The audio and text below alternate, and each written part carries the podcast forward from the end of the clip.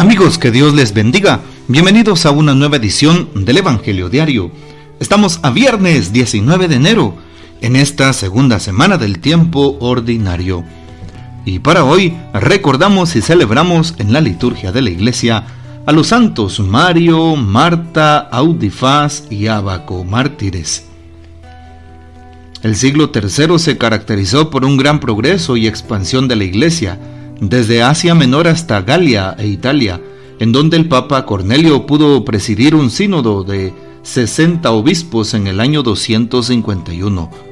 Durante el gobierno de Claudio II, del 268 al 70, no parece haya habido alguna persecución contra los cristianos, a pesar de que varios martirologios colocan en estos dos años el martirio de los santos Mario, Marta, Audifas y Abaco. La pasio que nos narra el martirio de estos santos es del siglo VI y muchos particulares son legendarios. Según la leyenda eran familiares, Mario y Marta esposos, Audifas y Abaco hijos. Se narra que los cuatro fueron de Persia, su patria, a Roma, en peregrinación para venerar las tumbas de los mártires. La comunidad de Roma sufría en esos días una cruel persecución.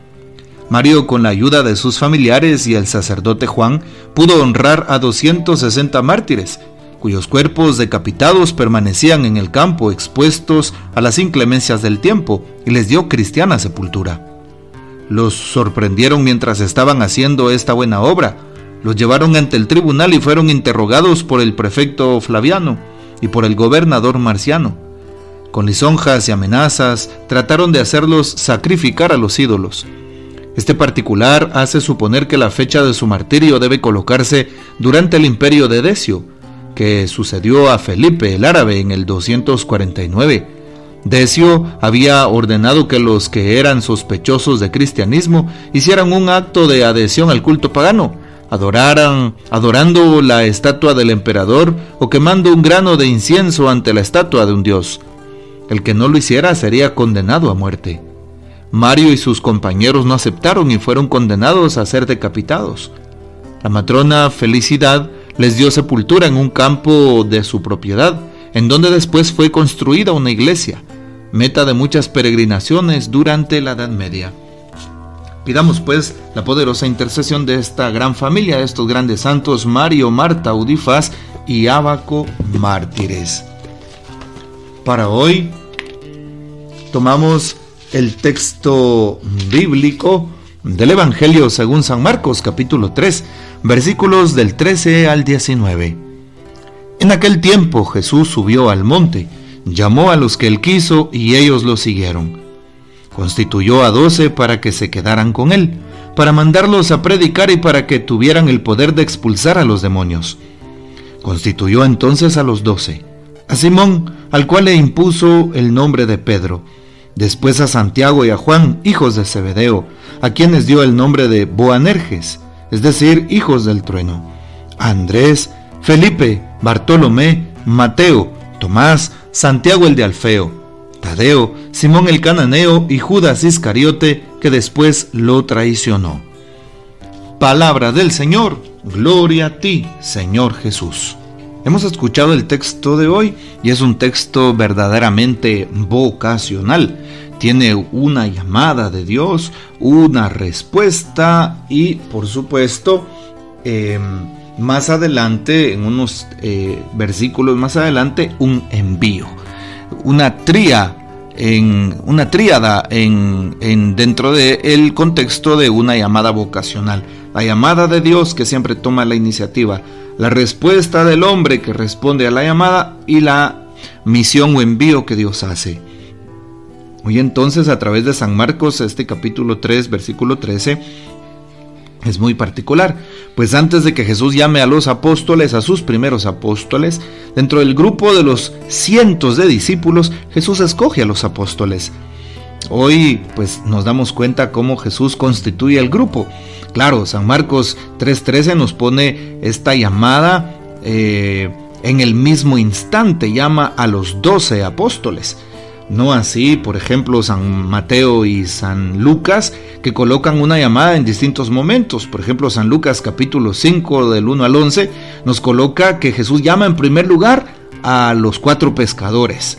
Eh, en este caso, pues eh, Pedro, Andrés, Santiago y Juan. Y así va llamando sucesivamente.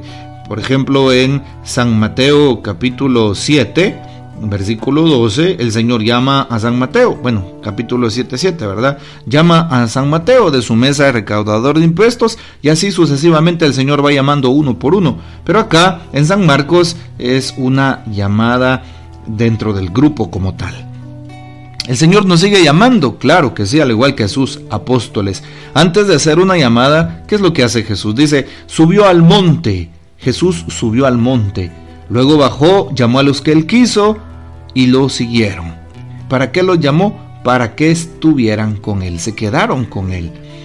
Qué impresionante lo que hace el Señor. Y eh, antes de llamar, Jesús sube a orar.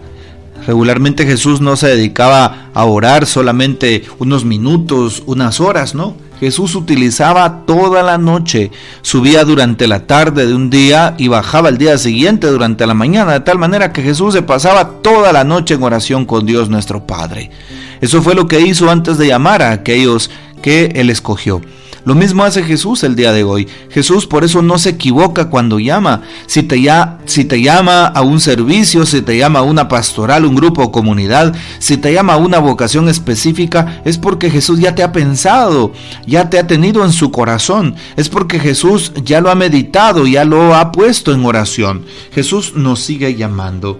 Y hoy pues la llamada a aquellos, dice el texto, constituye a doce para que se quedaran con él para mandarlos a predicar y para que tuvieran poder de expulsar a los demonios. Aquí nos da entonces, dentro de la tríada que mencionamos, tríada vocacional, la, eh, el envío.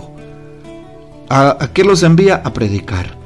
Constituye a doce 12 es un número perfecto. El número 12 de los apóstoles recuerda a las 12 tribus del antiguo pueblo de Israel. El antiguo pueblo de Israel tenía 12 tribus.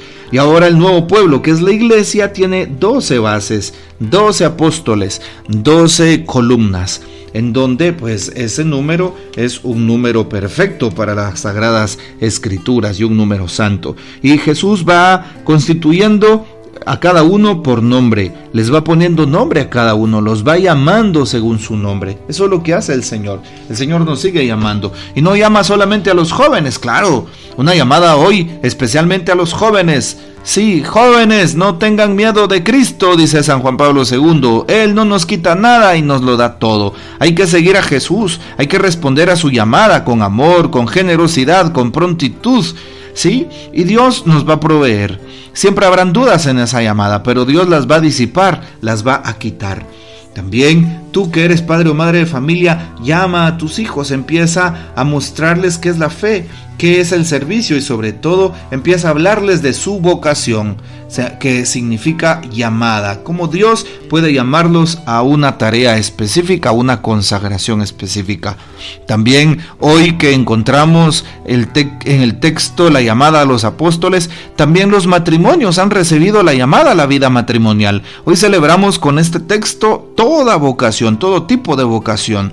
Por eso una eh, especial felicitación a los matrimonios que sintonizan este momento, que siguen este audio este podcast precisamente porque están respondiéndole a Dios. Y si han contraído matrimonio, qué mejor bendición. Así que respondámosle a Dios y a su llamada y sigamos siendo los nuevos apóstoles de Cristo en este mundo, en este tercer milenio, en este contexto tan difícil para vivir nuestro cristianismo, pero tan importante vivir nuestro testimonio. Así que, bueno, una cordial invitación para que nos animemos a vivir con alegría nuestra vocación y así los demás se van a contagiar.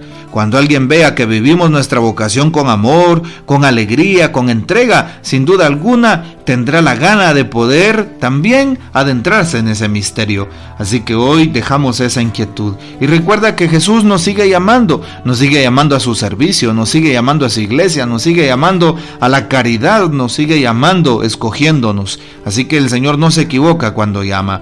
No se ha equivocado ni contigo ni conmigo. Démosle infinitas gracias. Que el Señor nos bendiga, que María Santísima nos guarde y que gocemos de la fiel custodia de San José. Y la bendición de Dios Todopoderoso, Padre, Hijo y Espíritu Santo, descienda sobre ustedes y permanezca para siempre. Amén. Comparte este audio y hasta mañana.